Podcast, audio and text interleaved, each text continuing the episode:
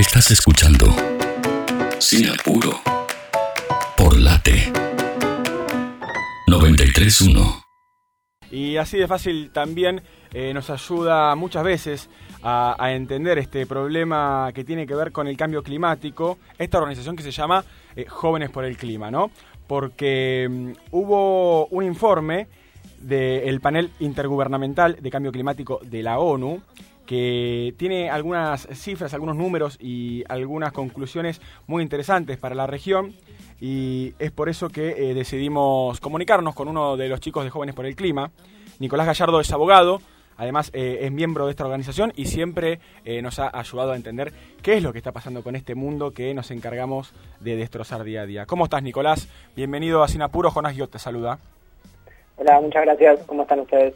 Bien, muy bien. Acá con Federico Cortés, eh, pendientes de este informe que, que, ha salido del IPCC. No sé si estás al tanto, eh, pero imagino que sí y que obviamente sí. eh, estarán un poco preocupados, ¿no?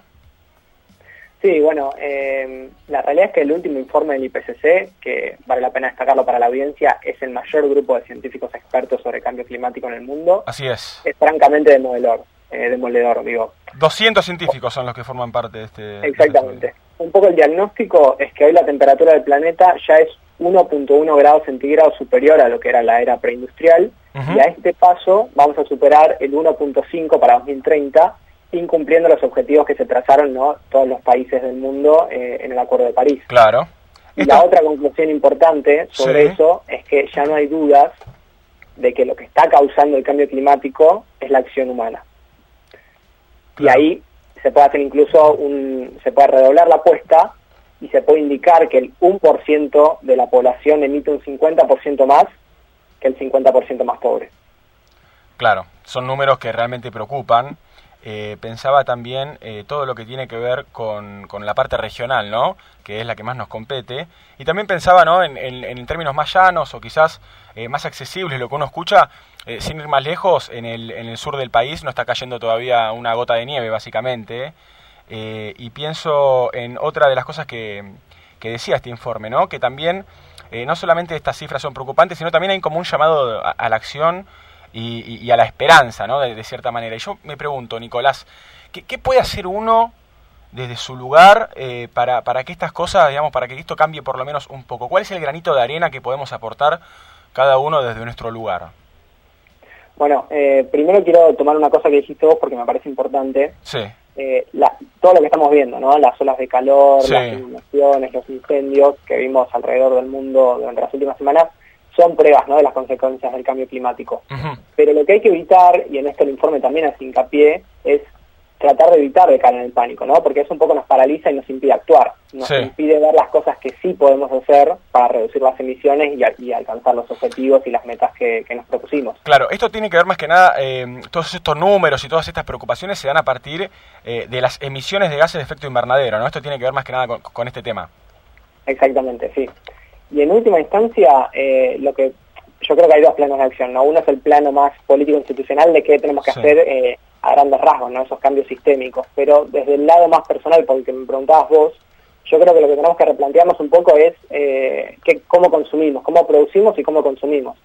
Porque ahí está el grueso de, de las emisiones. La realidad es que eh, en el mundo un 73% de las emisiones provienen de la energía. Okay. Y acá en la Argentina no es muy diferente, es un 53%. Entonces, claramente lo que hay que replantearnos es qué es lo que elegimos producir y consumir y de qué manera, digamos, que estamos privilegiando eh, a la hora de llevar a cabo no, nuestra vida. Claro. Eh, pensaba al mismo tiempo, ¿no? Que obviamente hay cambios que eh, se pueden eh, que pueden mejorarse, que pueden ir para atrás, otros obviamente, bueno, de, dependiendo de, cómo nos movamos, ¿no? Como, mundo puede, puede mejorar o empeorar, también imagino. Eh, pero también hay cambios, según este informe, eh, que, son, que son irreversibles, ¿no? Como el incremento en el nivel del mar, por ejemplo, eh, que son en cientos o miles de años, o sea, no se pueden cambiar, digo. Es, es realmente muy extremo el lugar el, al que hemos llegado. Sí, eh, como dice el informe, hay consecuencias que ya no las podemos evitar. Entonces, ¿qué surge ahí? Siempre se habla mucho de lo que es la mitigación, que sí. son las acciones para reducir las emisiones, pero hay otra pata que la complementa, que es la adaptación que qué es la adaptación, lo que nos permite generar las condiciones para prevenirnos o protegernos frente a estas consecuencias, ¿no? Frente a estos incendios, estas inundaciones y demás. Y esto es, un, es, es, algo muy importante que tienen que realizar los gobiernos, porque ¿qué tienen que hacer? Tienen que preparar la, infraestructura para proteger las viviendas, tienen que plantar más árboles y parques para absorber eh, los gases, tienen que limpiar las aguas, digo, hay muchas acciones que se pueden realizar, sobre todo para proteger a los más vulnerables. Claro. Porque la realidad es que las primeras consecuencias siempre las van a enfrentar ellos los que viven al lado de rellenos sanitarios son las poblaciones vulnerables, quienes muchas veces viven en la ribera de ríos contaminados son los sectores vulnerables. Entonces, las medidas de adaptación son tanto o incluso a veces más importantes en un país como la Argentina para enfrentar el cambio climático. Así es. Eh, la escuchaba a Carolina Vera, ella es jefa de gabinete eh, de, ciencia, y le hablaba con Nora Bar, eh, la ex editora de La Nación. Ella decía que el cambio climático de alguna manera exacerba los otros problemas eh, de la humanidad, ¿no? Algo que va por tu línea, digo.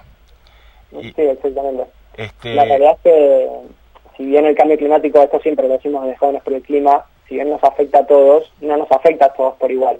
Digo, la realidad es que esas desigualdades estructurales que nosotros ya vemos en Argentina, no esta desigualdad de ingresos, esta pobreza galopante, lo único que hace es extremarse. Porque va a haber escasez de alimentos, va a haber poblaciones vulnerables frente a los riesgos climáticos y en alguna medida, digamos, lo que es eh, la justicia ambiental también es justicia social, por eso ese es uno de los temas que, sostenemos. Claro, y lo que tiene que ver con el trabajo no agrícola y todo lo demás, me imagino que, han recibido un impacto importantísimo. Y ya que hablas de lo judicial, eh, quería preguntarte, y también teniendo en cuenta que sos abogado, estamos hablando con Nicolás Gallardo, él es de Jóvenes por el Clima, eh, por la incorporación de la tipificación del delito ambiental en el Código Penal. ¿En qué estado está eso hoy en día? Bueno, eh, actualmente hay varios proyectos presentados, tanto en la Cámara de Diputados como del Senado, eh, de distintas fuerzas políticas, por lo cual es bastante transversal, pero por el momento no han avanzado en su tratamiento. Y a nosotros nos parece fundamental porque va en línea con, otro instrumento que seguramente les habrá sonado en el último tiempo, que es el Acuerdo de Escazú, ¿no? Sí. Que habla de tres derechos fundamentales, que son el acceso a la información pública, la participación ciudadana en la toma de decisiones y el acceso a la justicia. Porque estas tres herramientas, estos tres derechos llave, lo que nos permite como población es exigirle a los gobiernos y a las empresas que tomen las medidas necesarias. Y en ese sentido, la incorporación de los delitos ambientales al Código Penal tiene un doble efecto, porque por un lado puede, eh, permite, digamos, rastrear quiénes son los causantes de determinadas acciones, como son los incendios intencionales, que sabemos que un 90 o, incluso más, un 90% de los incendios son intencionales en la Argentina, claro. para expandir la frontera agrícola o para instalar eh, emprendimientos inmobiliarios. Y después tiene un doble efecto, que es el de prevenir futuros incendios, porque de alguna manera lo que hace es eh, servir como ejemplo y evitar de futuras incursiones en ese sentido. Claro, ¿y crees que se está haciendo un trabajo para que esto suceda? ¿Se están respetando estas tres condiciones?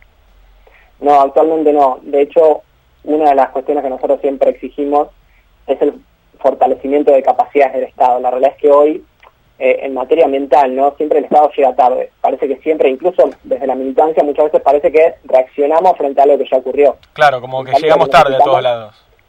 Claro, y lo que necesitamos es actuar antes. Entonces necesitamos medidas de alerta temprana, necesitamos eh, que el Estado esté presente en el territorio para prevenir estos incendios. Y desde Jóvenes por el Clima, por ejemplo, eh, ¿qué medidas creen que deberían tomar para anticiparse a estos problemas que, nos acosan en este momento? Bueno, hay dos herramientas claves en derecho ambiental eh, que también requieren una ley específica que estamos impulsando, que son eh, el ordenamiento ambiental del territorio y la evaluación de impacto ambiental. Estas dos herramientas se complementan porque el ordenamiento territorial lo que te dice es qué quieres hacer en cada parte del país. Acá querés producir, acá querés proteger el bosque o el humedal, acá podés, eh, no sé, producir alimentos, etcétera. Y después la evaluación de impacto ambiental te permite evaluar puntualmente cada proyecto productivo y decir si está cumpliendo con la, con la normativa eh, ambiental o no, y si requiere algún tipo de modificación o incluso la prohibición. Esto para esto hay un proyecto que, que, quieren mandar ustedes. Son, no, son dos proyectos eh, distintos ya hay algunos en el Congreso, pero parte de la sociedad civil está trabajando en otros. Y son deudas pendientes que hay en, Argentina, así que ojalá en el corto plazo se puedan hacer realidad. Bien, uno me dijiste el ordenamiento territorial, entonces. Eh, ¿Cuál es el otro elemento? Evaluación de impacto ambiental. Bien, esto me imagino tiene que ver con estudios, ¿no? A futuro de lo que puede llegar a pasar. Exactamente, sí. Es siempre previo a realizar una actividad productiva, como puede ser, no sé, eh, por ejemplo, ahora se está hablando mucho de, de la exploración de petróleo en el mar argentino. Bueno, eso primero lo tenés que evaluar y ver si es viable y si es sostenible tanto en términos económicos y sociales como ambientales, que es la pata que está faltando muchas veces. Claro, sí, hacíamos referencia a eso eh, en relación a las manifestaciones que se habían dado en Mar del Plata. Eh, hace algunos días. Te quiere preguntar Federico Cortés. Nicolás, ¿cómo estás? Buenas tardes, gracias por la comunicación. Mi intención más que nada es clarificar un poco, ya que estamos charlando con vos, el concepto de cambio climático, porque se suele decir, por ejemplo, a forma de resumen o por ahí de, de, no saber, ¿no? De decir, eh, el cambio climático generó el incendio que está sucediendo ahora en Turquía o en Grecia o eh, las inundaciones en China, las inundaciones en Alemania, eh, y entiendo que lo que genera el cambio climático es más la, la potencia, las, las condiciones extremas que hacen que eso se, se, haga aún peor, o sea, que el fenómeno natural que ya de por sí sucede, por ejemplo, los incendios, se potencien, o sea, menos eh, mayor temperatura, escasez, eh, más vientos. Quería que vos lo expliques como para que quede más claro el concepto de cambio climático. Ah, exactamente. Es como decís vos, esto lo dice mucho Carolina Vera, que siempre, siempre trae luz a estas cuestiones y la, escuchamos mucho. A veces es difícil encontrar una relación, una causalidad directa entre, por ejemplo, un incendio y el cambio climático. Primero porque hacen falta estudios que muchas veces todavía no se realizaron, ¿no? Y, y hace falta más inversión para esos estudios científicos, que es otra de las demandas que tenemos. Pero segundo porque, como vos decís, la cuestión no es tan lineal. Esos fenómenos existen, digamos, se producen por sí mismos, pero lo que hace el cambio climático es agravar las condiciones para que se produzcan, por ejemplo, con el aumento de temperatura, eh, cuando aumenta el nivel del mar también se genera eh, más propenso a se inundaciones, y en segundo lugar, esto también lo quiero decir porque además de empeorar las condiciones y, eso escalar, estos eventos que ya de por sí suceden, dificulta lo que es poder atacarlos, prevenirlos y, reaccionar frente a ellos, porque lo que perdés es, eh, son capacidades, infraestructura para poder responder, digamos. Vemos que cuando los incendios acá, por ejemplo en Argentina, suceden, no hay una gran, no es que logramos apagarlos de un día para el otro, la verdad es que muchas veces terminamos esperando porque no estamos, no tenemos las condiciones, por eso se habla mucho de medidas de adaptación para poder reaccionar frente a esos eh, eventos. Y no, no solo en Argentina, digo, lo vimos en, Europa, en eso te iba a decir. O sea, además de, además no tener las condiciones como que se subestima, ¿no? Porque, por ejemplo, en Turquía está pasando eso. El presidente eh, se le recrimina eso, no estar preparado para responder un tipo de, de, incendio de tal, eh, de tal magnitud y se solicita ayuda internacional. Por ejemplo, España le tuvo que mandar aviones hidrantes y demás. Exactamente. Por eso siempre algo que se dice mucho en política es que el financiamiento demuestra la verdadera vocación, la, la verdadera intención de, de, trabajar en, un, en una lista. Y la realidad es que para prevenir y para poder prepararnos para todo esto, el financiamiento tiene que ser continuo tiene que ser previo a que ocurran estas cosas. Si nosotros financiamos el Sistema Nacional de Manejo del Fuego, el día que sucedan esos incendios, no vamos a estar preparados y vamos a contar con los recursos ni las personas para poder eh, apaciguarlos. Claro, eh, pensaba también eh, que todo esto, el tema de las emisiones, ¿no? Tiene que ver con el uso de combustibles fósiles.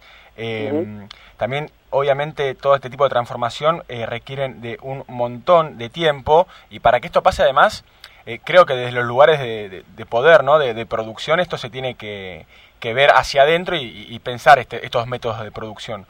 ¿Vos crees que esto realmente se piensa? Digo, que los grandes empresarios o, quienes se encargan de producir hacen un, revisan este tipo de cuestiones, lo, climático o, cómo afectan al, medio ambiente? Bueno, yo creo que hay un poco de todo. Eh, primero, como vos decís, sí, eh, acá en Argentina más o menos el 84% de las fuentes de energía vienen de combustible fósil, que es carbón, gas, petróleo, y solo un 15% más o menos de renovables. Y nosotros lo que demandamos, porque este, como vos decís, es un proceso que lleva tiempo, que además demanda recursos, es que realmente haya un plan. Lo que no vemos eh, quizás es una hoja de ruta. Claro. Digamos, que todos, se pongan, que todos los actores se pongan de acuerdo. Y cuando digo todos los actores, no me refiero solo a intragobierno, porque por supuesto que ambiente no puede hacer una cosa y energía otra, digamos, tiene que ponerse de acuerdo en cuál es ese plan, cuál es esa estrategia de transición. Pero además lo que necesitas es coordinar ese plan con los otros actores sociales, con el sector productivo, con las comunidades del territorio, que muchas veces se terminan teniendo que oponer, digamos, a determinados emprendimientos productivos y a las organizaciones socioambientales, por supuesto.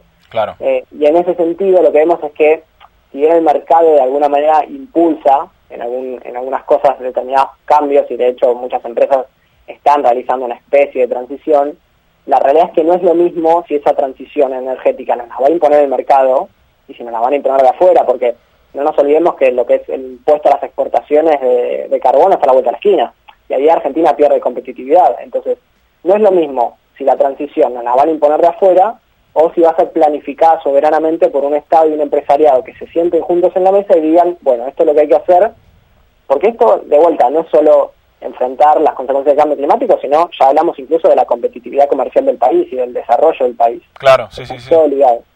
Eh, mira, mientras hablamos, eh, justo estaba están pasando en la tele eh, lo que tiene que ver con un montón de incendios, forestales en Bolivia.